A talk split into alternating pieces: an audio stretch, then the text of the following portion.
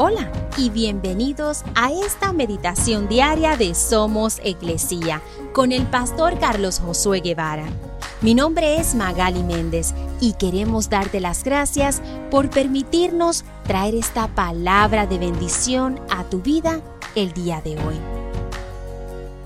Santiago 3.2 dice, Es cierto que todos cometemos muchos errores, pues si pudiéramos dominar la lengua, seríamos perfectos, capaces de controlarnos en todo sentido.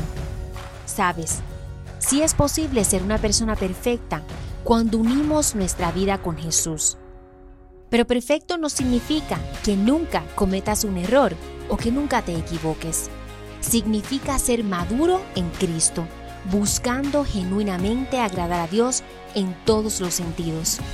Las palabras que dices son un reflejo de tu corazón, lo que piensas y cómo te sientes.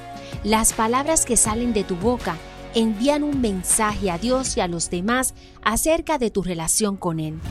Antes de hablar, pregúntate, ¿lo que voy a decir es libre de parcialidad e hipocresía? ¿Es puro? ¿Es misericordioso? ¿Es pacífico? ¿Es amable? Edificará a otros? Dios nos reta hoy a elegir nuestras palabras con cuidado.